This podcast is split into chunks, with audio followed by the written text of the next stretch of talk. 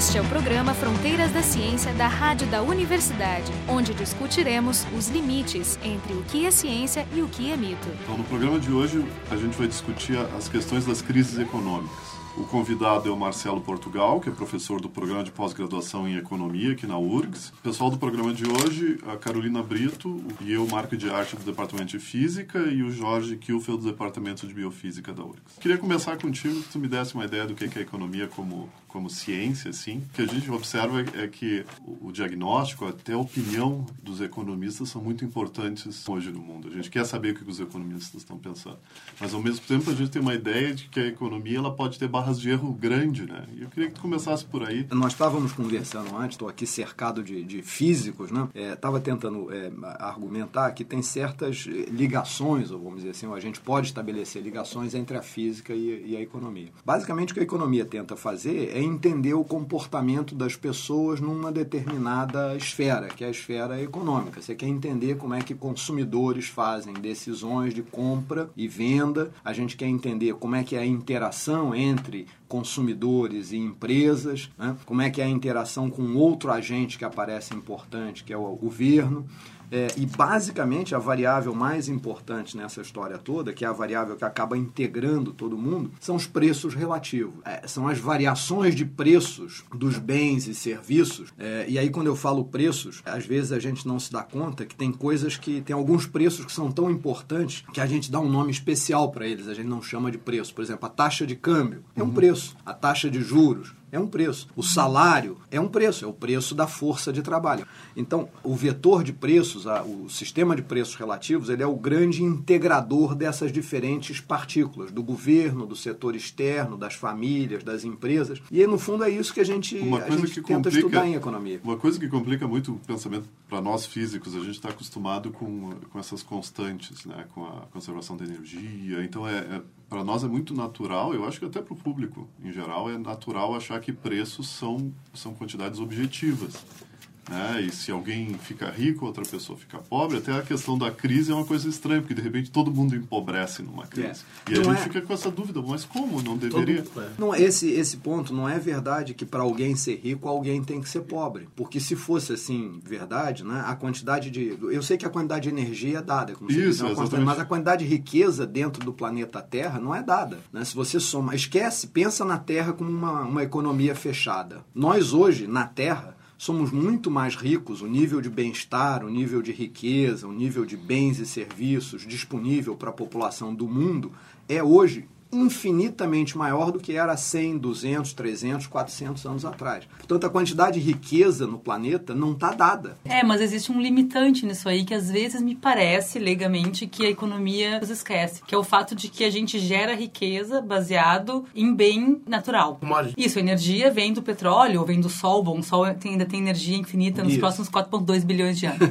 petróleo não, petróleo não é renovável. Ou não numa escala de tempo de vida humana. Alguns recursos são limitados. Quando ele acaba, você passa a usar outro. Você sabe que esse ponto que você mencionou é, é, um ponto importante. Né? Tem um economista antigo, né, o Malthus, que tinha essa, essa ideia de que a gente caminhava para a destruição. Isso. Porque ele dizia assim, a população cresce em escala geométrica uhum. e o, a oferta de alimentos cresce numa proporção aritmética. Mas claro. o recurso que ele centrava não era petróleo, era terra. Ele disse, não vai ter terra suficiente para produzir alimento para todo mundo. Sim, que era o problema da época. A realidade mostrou que o Malthus estava errado que o Malthus deixou de considerar um elemento fundamental que é produtividade. Ou seja, numa mesma terra, hoje a gente produz 100 vezes mais trigo, milho, soja do que a gente produzia 100, 200, 300 Sim. anos atrás. Então nós contornamos o problema da limitação de recursos, que é óbvio que existe. Existe uma quantidade fixa de terra, existe uma quantidade fixa de petróleo embaixo da terra. Não tem a menor dúvida disso. Ou como é que a gente adia, pelo menos, o problema?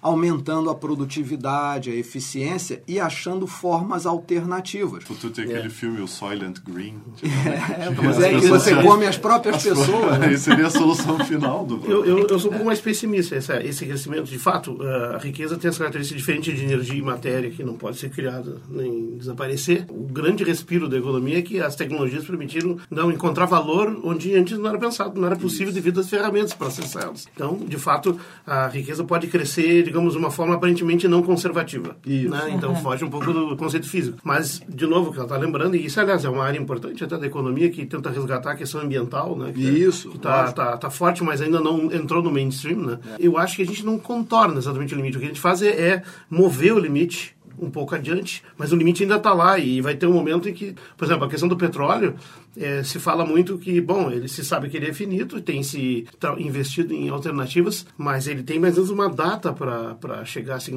a ser inviável o crescimento. Porque o problema também da economia, pelo que eu noto, é garantir o crescimento mais do que garantir a estabilidade. Yeah. É. Né? A economia depende de como se fosse um vício, né? Se não tiver um crescimento mínimo de 1 a 3%, aí tudo é desastroso. Não sei se isso, isso é importante, assim. É, deixa eu te Tem dizer, uma lógica ali, né? É, às vezes é importante fazer o crescimento do PIB, o crescimento da riqueza. O PIB, o Produto Interno Bruto, uhum. é a forma como a gente mede a riqueza, né? Então é, é importante, uma das formas. É uma das formas. Uhum. É usual, né? Então, sim, sim, sim. Mas é, é importante você fazer o PIB crescer, porque a população está crescendo e você tem que distribuir mais riqueza. Você pode ter um país como o Japão, que é um país que está lá num, numa espécie de estado estacionário. Os caras são ricos, não ficam cada vez mais ricos, mas também não ficam cada vez mais pobres, eles estão lá numa situação que pode ser boa para eles. Ele está estável em população, mas está acontecendo essa mudança do perfil da população, Isso, que é tá muito sério. Né? Velha, né? Está ficando velha. Bom, seja, mas... Não, eu queria perguntar sobre, eh, sobre a ciência, comparação física e, e economia.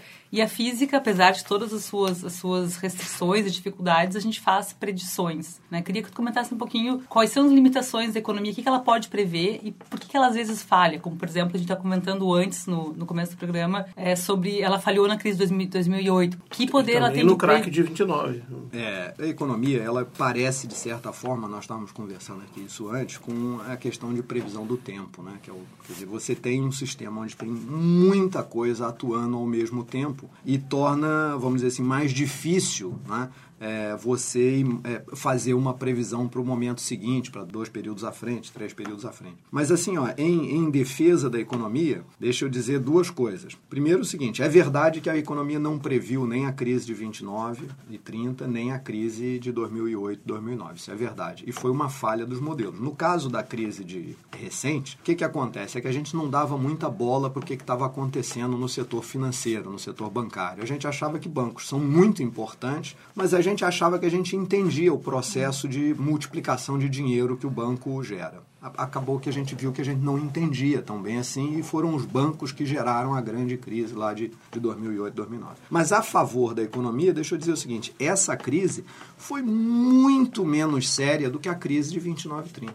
Muito menos. Na crise de 29 e 30, a gente, vou, vou citar dados americanos porque são os que a gente conhece com mais facilidade. Aqui a gente tinha um volume menor de dados. Mas na crise de 29 e 30, a produção industrial nos Estados Unidos caiu 20%. Taxa de desemprego nos Estados Unidos foi a 25%. Um em cada quatro americanos estava desempregado. Por quê? Porque o Banco Central e as autoridades americanas não entendiam bem a crise, não entendiam como é que funcionava uma crise bancária e agiram, não adotaram, vamos dizer assim, aqui é mais que nem medicina, não adotaram a, a, os remédios para. Olha hoje, nível de, de desemprego no pico chegou a 10% nos Estados Unidos. Lá chegou a 25%. Uhum. A produção industrial que tinha caído 20%, no caso atual, caiu 12%. Não, mas bem que são números grandes. Não, né? são números grandes, mas deixa eu te dizer, não chegaram é ao país. nível anterior e mais, voltaram para os níveis mais baixos muito rapidamente. Uhum. No caso de 29 e 30, você só recobra a normalidade, vamos dizer assim, lá por 1940, 42, 40. é, você demora uma década e hoje, por exemplo, se você for olhar a, a taxa de... a guerra acaba ajudando, porque você necessariamente obriga as pessoas a ter um emprego, ou no exército, ou produzindo alguma coisa para o exército. É um emprego ruim, né? É um emprego onde você. É o tipo da, é o tipo da prosperidade meio esquisita, porque está todo mundo empregado, mas está empregado produzindo tanque e matando os outros. E destruindo coisas. E destruindo coisas. Então, eu não chamaria de prosperidade, mas efetivamente a, a guerra contribuiu para diminuir o desemprego. Mas hoje a taxa de desemprego nos Estados Unidos é, é 4,9%. Já caiu a metade do pico, né? chegou em 10, está em 4,9%.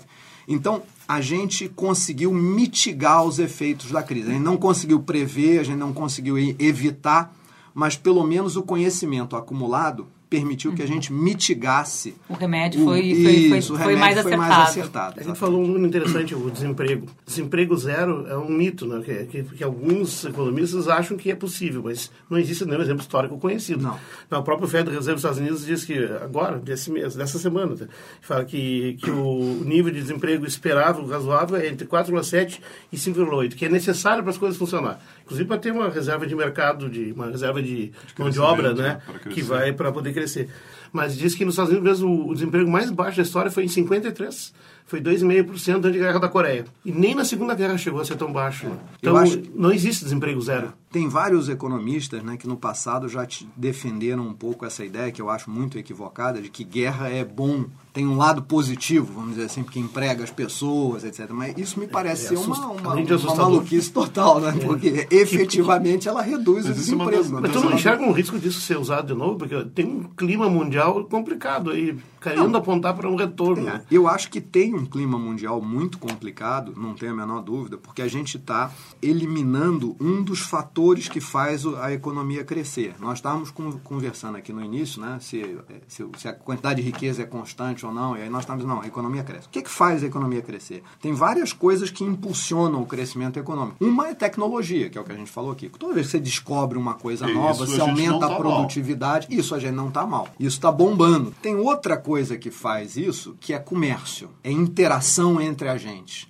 Quer dizer, a possibilidade de eu produzir o que eu sei fazer de bom e vender para você, e você produzir o que você sabe fazer de bom e vender para mim, é um jogo que não é de soma zero. No final da história. Pois é, estranhíssimo. No final da história, todo mundo ganha. Tem uma regra básica em economia que diz o seguinte: toda vez que uma troca voluntária ocorre, o nível de bem-estar aumenta. Porque se eu te vender uma garrafa d'água por 1,50, é porque você acha que vale 1,50 ou mais. Por isso é que você está pagando 1,50. E eu acho que vale 1,50 ou menos. menos por isso é que eu estou vendendo por 1,50.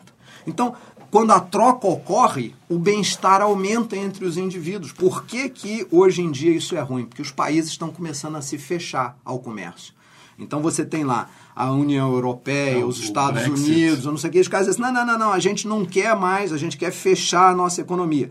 Quer fechar não só do ponto de vista de fluxo de bens, mas quer também fechar do ponto de vista de fluxo de pessoas. A gente não quer gente, porque isso é outra coisa que também gera crescimento econômico. Migração gera, porque você tem um indivíduo que está num lugar de baixa produtividade. Se você transferir ele para um outro lugar de alta produtividade, melhora o crescimento econômico. Trazer né, o pessoal do Nordeste para São Paulo na década de 70 foi fundamental para fazer a economia brasileira crescer naquela época porque você aumentou a quantidade de mão de obra no local onde era necessário ter mão de obra. Bom, a gente vê isso muito claramente em países europeus ricos, né? Por que, que os Estados Unidos é hoje o país desenvolvido que mais cresce? É hoje não, já há 30, 40 anos. Porque os Estados Unidos sempre teve, em relação a outros países desenvolvidos, uma política de imigração muito mais aberta. Por que, que, a Austrália é um país que cresce? Ah, mas essa, essa é um fator, mas não é o único, né? Não, não é o único. Você, você, dizendo... você, você emitir o padrão, a moeda mundial e controlar Isso. ela dá um certo dá um, dá um, um, um overhead, vamos combinar assim. Quantos por cento diria que isso é influente? Porque, não, assim, não. Porque, até para colocar as coisas é. no seu devido lugar. Né? O controle macro da economia mundial, nesse aspecto, desde Bretton Woods, né? combinado com, claro, políticas desse tipo, desenvolvimento de estímulo da indústria e tal dá para dizer quem, mais, quem é mais importante ou quantos? É 20% um, 50% outro? Ah, eu não, eu não vou fazer pseudociência aqui é, na frente assim, de vocês e dar um número para isso. Opinião, eu não sei. opinião, opinião. É. Dizer, qualitativamente, qual seria mais decisivo? Ah, eu acho que o que é mais importante para explicar o comportamento da economia americana é que a economia americana é muito flexível. Não é o fato deles emitirem a moeda. Eu acho que isso é uma consequência. Quer dizer, o mundo inteiro usa a moeda americana porque não usava antes, né? Há 300 anos atrás, a gente não usava o dólar, a gente usava a libra. E há mais tempo atrás, sei lá, 500, 200, sei lá, mil anos atrás, sei lá o que, que a gente usava. Devia ser a moeda emitida lá por, pelo Império espanhol, Romano, alguma coisa assim. O dobrão espanhol. Isso, o dobrão espanhol. Então, Mas a Libra manda mais tempo. Tem uma, isso, é uma, isso é um resultado. A gente usa o dólar porque a economia americana é uma economia flexível, é uma economia que cresce muito. Quer dizer, eles ganharam o direito no mercado de. Ninguém te obriga a segurar dólar. Você segura porque você confia. Porque você sabe que aquela moeda não perde valor, que se você guardar debaixo Marcelo, do colchão isso é- vale. Até 2008. Olha mesmo, até 2008 eu acho que essa, essa crença era mais forte, é verdade. Uhum. Mas mesmo hoje, se você olhar, as pessoas, nós aqui no Brasil, na Argentina, as pessoas no mundo continuam a fazer a conta em dólar. Sim, até porque foi feito um E não são obrigadas a fazer isso, fazem porque Em querem. função da crise, foi feito um socorro às agências essas que estavam envolvidas no processo, que é de quantos trilhões mesmo? É um Olha, negócio meio espantoso. O assim. governo americano jogou de helicóptero na economia né, algo perto de 4 trilhões. Né? Ou seja, mais que o PIB brasileiro, não? Ah, Não. o PIB, o. PIB, é, o É, PIB brasileiro são três 6 trilhões de reais. 6 trilhões de reais, quanto é que está o câmbio? 3, divide 6 por 3, É, dá- dá 2 dois. trilhões É, um de dólares. Os caras botaram 4 trilhões de dólares, né? duas vezes Dois o PIB Brasis, brasileiro. Para salvar a economia. Salvar. Que deve ter também suas consequências depois. A gente tem várias, é um cobertor curto. A sequência é que a taxa de juros nos Estados Unidos, que é um preço, é o preço do dinheiro, a taxa de juros hoje é zero. Você- quando a gente compara, por exemplo, que a economia de um estado, de um país, deve ser igual à economia dentro de casa. Mas existe uma diferença crucial, que é o fato de que se eu sou Carolina, uma pessoa física, e eu me endivido, e se eu lançar títulos da minha dívida, ninguém vai comprar. Então, se eu sou um estado como os Estados Unidos, como ele tem credibilidade, ele pode vender. Então, dá para explicar um pouquinho essa, essa questão? Qual é a diferença entre ser um estado e ser uma, uma família? É, tem coisas que são parecidas, tá? E tem coisas como essa que você mencionou que são totalmente diferentes. Deixa eu fazer um pouquinho mais de sofisticação aqui na explicação, né? Quando a gente modela comportamento de famílias do ponto de vista teórico, a gente em geral tende a botar um ponto final no exercício de otimização. Porque o cara morre. Então, por exemplo, Carolina não consegue se endividar para sempre. Por quê? Porque Carolina, infelizmente, Tu não sabe. ah, é, um dia A gente não sabe, porque a gente tá chegando Singularity. perto da singularity. um dia vai deixar de existir. Então, quando você tiver 95 anos e quiser se endividar, alguém vai coçar a cabeça e vai dizer: bom, só se a gente fizer um seguro que alguém vai pagar por você. Governos não têm essa característica. Governos podem se endividar para sempre, porque o governo nunca morre. Pensando agora um pouco mais sofisticado, você tem que resolver um problema de maximização, você tem que resolver um problema de otimização dinâmica ali. Então, no indivíduo, isso vai de t igual a zero até T 80 grande. T grande, que é o, é o prazo final. No governo, isso vai de t igual a zero até infinito, porque o cara não Mas, acaba. mas o tempo é um dos fatores. Tem as outras questões mais importantes. As obrigações de uma família então, e de um nesse caso, Estado. é diferente. né? As obrigações de um Estado são muito diferentes de uma família. né? Tem, tipo, por exemplo, uma família não tem uma previdência ah, exatamente. Tem algo análogo, mas tem outros fatores ali. A previdência é uma redistribuição de renda entre diferentes setores da sociedade. Tu não faz com essa lógica numa família. Tu faz para todo mundo se proteger junto. Olha, mais ou menos. Eu não acho tão diferente assim. Porque como é que funciona a Previdência hoje no Brasil? Estou dizendo a Previdência pública. Previdência privada, eu pego meu dinheiro, eu boto e eu tiro depois o meu dinheiro. Se eu morrer antes, meus, meus sucessores vão ficar com o meu dinheiro. Quem ganha mais consegue fazer algo que não ganha, não tem como fazer. Isso. Bom, agora, além dessa, tem a Previdência Pública, que é o INSS, que faz para todo mundo. A Previdência Pública, no mundo inteiro, ela é um processo de solidariedade intergeneracional. O que acontece é que quem está trabalhando sustenta quem não está trabalhando.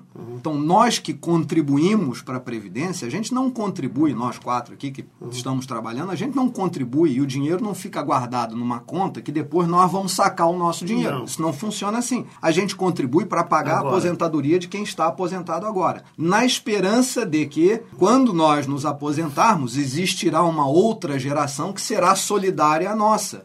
Pensa numa família. Ter filhos em muitos lugares do mundo é um sistema de previdência. Isso, Porque ter filhos significa que você, quando ficar velho, vai ter alguém para cuidar de você. Né? A única diferença é que na sociedade a gente não precisa dos laços familiares. Quer dizer, no caso Sim. familiar, o que, que é? A solidariedade que você espera que seus filhos tenham com você. Você vai cuidar um dos filhos. planejado. Tem que tratar eles bem. Ah, até foi bom que você trouxe esse assunto da baile, porque é um assunto bem polêmico, porque assim, existe essa alegação que a, a nossa previdência é deficitária, é um desastre, tem que ser reformada, senão daqui para diante as- os problemas vão se acumular. Mas, ao mesmo tempo, o que está previsto na Constituição é uma coisa que não é aplicada, desde a Constituição ter sido definida. Porque no sistema de, de compartilhamento, é, como é que se chama? De partilha? Repartição simples. Repartição sim, né? Que tem, tem três fatores que contribuem. Tem contribuição do próprio trabalhador, que paga, perde uma parte do salário para entrar nesse, nesse pool. Tu tem o que o empregador deve pagar, que é um problemão, porque o empregador não quer geralmente pagar. E tem o, o Estado redirecionando parte dos seus impostos para complementar. Nesse conjunto, tu tem duas coisas, né? Tu cobre quem está agora, ou seja, a solidariedade é aplicada agora, nos aposentados de agora, e se tem investimentos também resultantes desse excedente que eventualmente vão no futuro poder beneficiar todo mundo. É. Então, eu que eu saiba, e é reconhecido inclusive por alguns economistas europeus e outros, que o sistema brasileiro, em teoria e como ele está previsto e montado, ele é perfeitamente solvente e é superavitário.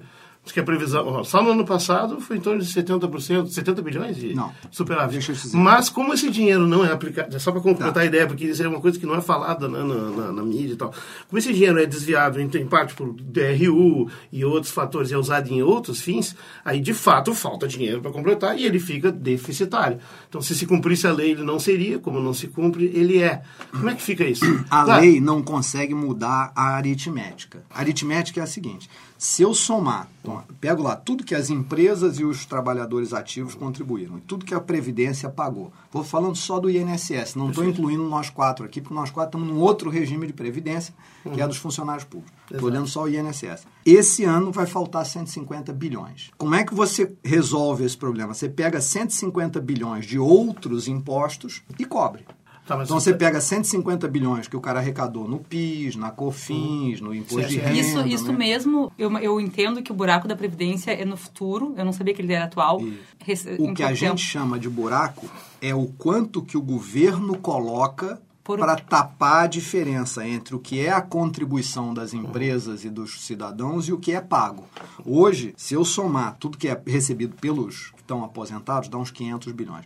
Se eu somar tudo que é pago, dá 150 a menos que isso, uhum. né? mais ou menos uns 350 Mas, bilhões. Então falta 150. Em termos de outros países, é, como é que funciona isso? É, o déficit esse é comum é raro, por exemplo, a França, que é um país que se diz que tem muito. Mas eles têm outros problemas. A França né? é um país que, que, por exemplo, que na universidade a aposentadoria compulsória é aos 67 anos. Né? Isso. Né? E as pessoas estão vivendo até o 100 lá. Isso. Como é que é na França? Na França existe o déficit ou já... os déficit é, é, o comum? Não, o comum não é ter o déficit. Não é ter o não, déficit. Não é ter o déficit. Em especial, o comum é que o déficit não seja explosivo, que esse é que é o problema do Brasil. Se a gente tivesse um déficit que é coberto por impostos, 5 bilhões ou 10 bilhões, e fosse todo ano 10 bilhões, não tinha problema. O problema é que esse déficit que é coberto por impostos, que esse ano vai chegar a 150, no ano passado foi 85 e no ano anterior foi 50.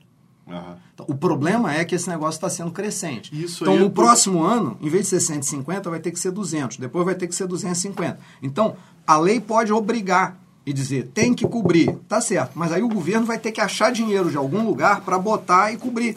E vai ter que achar de forma crescente. O que, o que, que é o ponto? Deixa eu só. É, qual é o ponto central da reforma hum. da Previdência hoje? É colocar uma idade mínima. Esse sim, é que é o ponto sim. central Não, isso, A minha pergunta era isso. Ele e tá todo o país tem. Ele está crescendo exponencialmente porque tem mais gente entrando no sistema. porque as mulheres, tem... a taxa de fecundidade. Caiu. Quantos filhos você tem, Carolina? Zero. É, esse é que é o problema. A taxa a de é fecundidade. a culpa da Previdência é Por isso que a, a gente taxa... botou uma mulher no programa. a taxa de fecundidade, a taxa de fecundidade caiu. Né? Como a taxa de fecundidade caiu, você tem cada. E como isso é um sistema intergeneracional claro, de, claro. de, solidariedade, você tem menos gente aqui embaixo, né? jovem e mais velho. Eu acho que a gente tem que encarar a Previdência, pelo menos o jeito que eu encaro é o seguinte: a Previdência é algo que é fundamental em qualquer sociedade civilizada, porque qualquer sociedade civilizada tem que tomar conta de quem não consegue tomar conta de si próprio. Quem é que não consegue tomar conta de si próprio? As crianças e os velhos. O problema é discutir o que é criança e o que é velho. Que a idade média de aposentadoria para quem se aposenta no INSS por tempo de contribuição é 55 anos. Um cara de 55 anos é velho e, portanto, não consegue. É que depende do que ele faz, né? Em média, esse cara não é um trabalhador braçal. o trabalhador braçal não se aposenta por tempo de contribuição. O pobre se aposenta por idade. Então ele já tem uma idade mínima de 60 anos. Pois é, ah, eu... isso, pois é, isso. E também me interessava saber esse negócio da distribuição, né? Porque é muito importante saber que você está tá muito, tá, tá aposentando muito cedo, mas que se quem aposenta muito cedo é aquele que vai ganhar muito pouco, ele não é exatamente um grande problema. Não, não Mas é. não é o caso. O grande tem... problema é a classe média que se aposenta aos 55 anos e nós aqui, funcionários públicos, também nos aposentamos aos 55 anos. Para nós, já existe idade mínima que eu nem sei bem qual que é. Que é pouquíssimo, na verdade. É, não é, é muito... é 58. Assim. Obviamente eu não quero ser o Joãozinho do Pato Certo para mencionar isso ali, mas de fato o CSSL, COFINS e outros, eles foram colocados, eles foram criados até para exatamente não haver esse déficit. Então, eles foram depois redirecionados para outros fins ou desviados, e aí, evidentemente, vai ter o déficit. Por isso que eu digo assim, a Constituição prevê um sistema que é contabilmente mas o argumento eficiente. dele é o crescente do déficit. Não, não, isso é um outro problema, o crescente do déficit, mas, é, mas esse, é que nunca é lembrado que esses impostos existem para esse fim. E mais, a Previdência não é uma coisa isolada, a Previdência é parte da Seguridade Social, que são três coisas, que inclui a saúde pública também. Se contabilizar todo o dinheiro para essas três coisas juntas e colocar os impostos que a Constituição prevê. É que nós só... Eu sou um exemplar, e ele é usado em alguns outros países, e lá é respeitado. Aqui... O que o Marco estava mencionando, como é que são nos outros lugares, tá? Não existe nenhum outro país que não tenha uma idade mínima. Oh, pode existir, sei lá, Burundi, um troço assim, mas nenhum país normal, França, Estados Unidos, Alemanha, Itália, Espanha, Portugal, etc. Não existe nenhum país onde não existe uma idade mínima. É, eu concordo. A discussão é o que é velho. Então, por exemplo, você pode dizer o seguinte: um cara que tem 55 anos, mas carrega caixa, está velho. Mas aí a gente aposenta ele não por, pela aposentadoria, mas por um problema físico. Ele não tem mais condições. É um problema, como é que se diz? Isso é um problema de, de saúde. Ele não tem mais saúde para trabalhar. Mas para professor, nós aqui, por exemplo, é tranquilo você dar aula até 60 anos, 65 anos, ninguém vai é, morrer por conta eu, disso. Eu vou criar inimigos, mas eu, é. meus amigos nos Estados Unidos, o meu, o meu colaborador de anos, ele está com 73 e ele está pensando nos cinco próximos anos do projeto dele. Ele tem que pensar, porque ele não trabalha. Né? Não, então, assim, não, todo, todo mundo, todo país tem uma idade mínima. Então, esse é o ponto central. Independente das discussões Sim. de, ah, tem dinheiro para isso, não tem dinheiro para... É. Seria possível, porque eu imagino no sul do Brasil, 55 anos é realmente uma idade, eu acho ridícula, acho muito, muito jovem. Mas seria verdade que no resto do Brasil, em lugares mais pobres, norte, nordeste, isso, isso é uma idade é uma idade o Piauí, sei lá. Pensa o seguinte, a idade, a expectativa de vida média, e essa pega todo mundo, né, tá lá em 70 e poucos anos, 73, Passou 70, 74 né? anos. Então, se o cara se aposentar aos 65, ele ainda tem quase mais 10 anos de vida de aposentadoria. Né? É que é o período no qual. É lógico que você vai dizer, os 70 é porque lá é a história da média. O cara está com o pé na, o pé na geladeira e a cabeça no forno, em média ele está numa temperatura ideal. Sim. É lógico que lá no Nordeste a expectativa de vida é menor do que aqui no Sul, não tem a menor dúvida disso. Mas você não consegue fazer sistemas de aposentadoria geográficos, porque o, indivíduo muda de lugar. Então, se, se um nordestino vier para cá, como é que faz? Aí ele se aposenta por esse sistema ou por aquele. Né? puxar o outro assunto, porque ele estava falando da analogia eu, eu com a economia que doméstica. falar das crises. Eu queria então, uma forma crises. de falar da crise é falar de e... déficit, né, o déficit público. Porque, assim, é, é, também é uma coisa que difere no, na economia doméstica e na economia nacional, vamos dizer assim, no micro e no macro. E há, a, digamos, a observação universal colocada assim, que existe um déficit público no Brasil porque o governo gasta mais do que arrecada. Esse, digamos, esse é o slogan básico. Mas será que é só isso ou tem outros fatores? Por exemplo, a questão de como lidar com a quantidade enorme de, de dinheiro da especulação, né? que explica por que é tão alta a nossa taxa Selic. É isso, eu queria que tu explicasse as várias relações, porque eu sei que para esse dinheiro entrar aqui tem que ser convertido em reais como é uma quantidade muito grande que entra, inclusive teve um ano que entrou 100 bilhões de, de, de que tudo converte e aí imediatamente transforma isso em títulos da dívida para que ele não vire dinheiro circulante que daria uma confusão na, na, economia. Isso não é talvez o principal fator causador do, da dívida? Tá. Então deixa eu te dar um número. Do total da dívida pública brasileira, cerca de 20% dela é de propriedade de não residentes. Os é. outros 80% é de propriedade residente. Ou seja, não 80% residente. da dívida é financiada por nós brasileiros ou por pessoas que moram no Brasil. Hoje, no Brasil, a dívida pública total é algo como 68% do PIB. Uhum. Tá? diz que nos Estados Unidos é mais. Nos Estados Unidos chega a 90 e tantos por cento do PIB. É, mas eu não estou muito preocupado. No Japão é 120% do PIB. Só que qual é a diferença? É que aqui, há alguns anos atrás, era 30%. Assim, é que se tipo, continuar o Japão, assim. O Japão está, em princípio, okay. num desastre, mas um desastre que não muda muito. Tá, o Japão tem 120% do PIB, mas está assim há vários anos e, e a taxa de juros que você paga, isso na verdade está ligado à ideia de ser explosivo que a taxa de juros que você paga sobre essa dívida no Japão, nos Estados Unidos, é baixa. Então nós temos uma dívida que não é tão grande, que mas a bola, que de, a, a bola é, de neve é muito mais rápida, porque é, a taxa é. de juros é mas muito então, Mas isso, isso leva à pergunta, o que, que causa essa, essa, essa dívida? É, então, então, então, é que só causa... gastar mais do que arrecada ou essa questão da conversão dos dólares é importante? Porque, que, porque é um supermercado de especulação. Tem, deixa eu te dizer, essa história de supermercado de especulação tem um argumento muito panfletário nesse negócio. Hum. Vamos tirar toda a dívida, vamos tirar todo o juro. Vamos imaginar que viesse uma fada madrinha tá? e fizesse com que a União, os estados e os municípios tivessem a sua dívida zerada. Mesmo que a taxa de juros seja 200%, eu não pago nada, porque eu não devo. E vamos olhar o resultado das contas públicas nesse caso. Os economistas chamam isso do resultado primário. Tá? Nos últimos 12 meses, até agosto, o déficit foi de 154 bilhões de reais, somando as três entidades.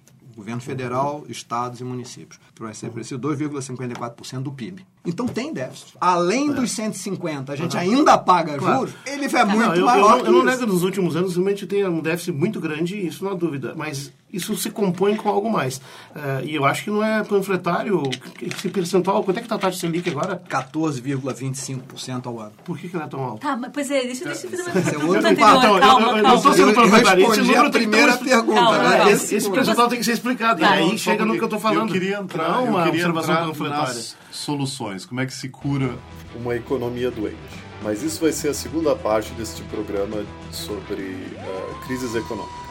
O nosso convidado é o Marcelo Portugal, que é professor do programa de pós-graduação de economia aqui da Faculdade de Economia da URGS.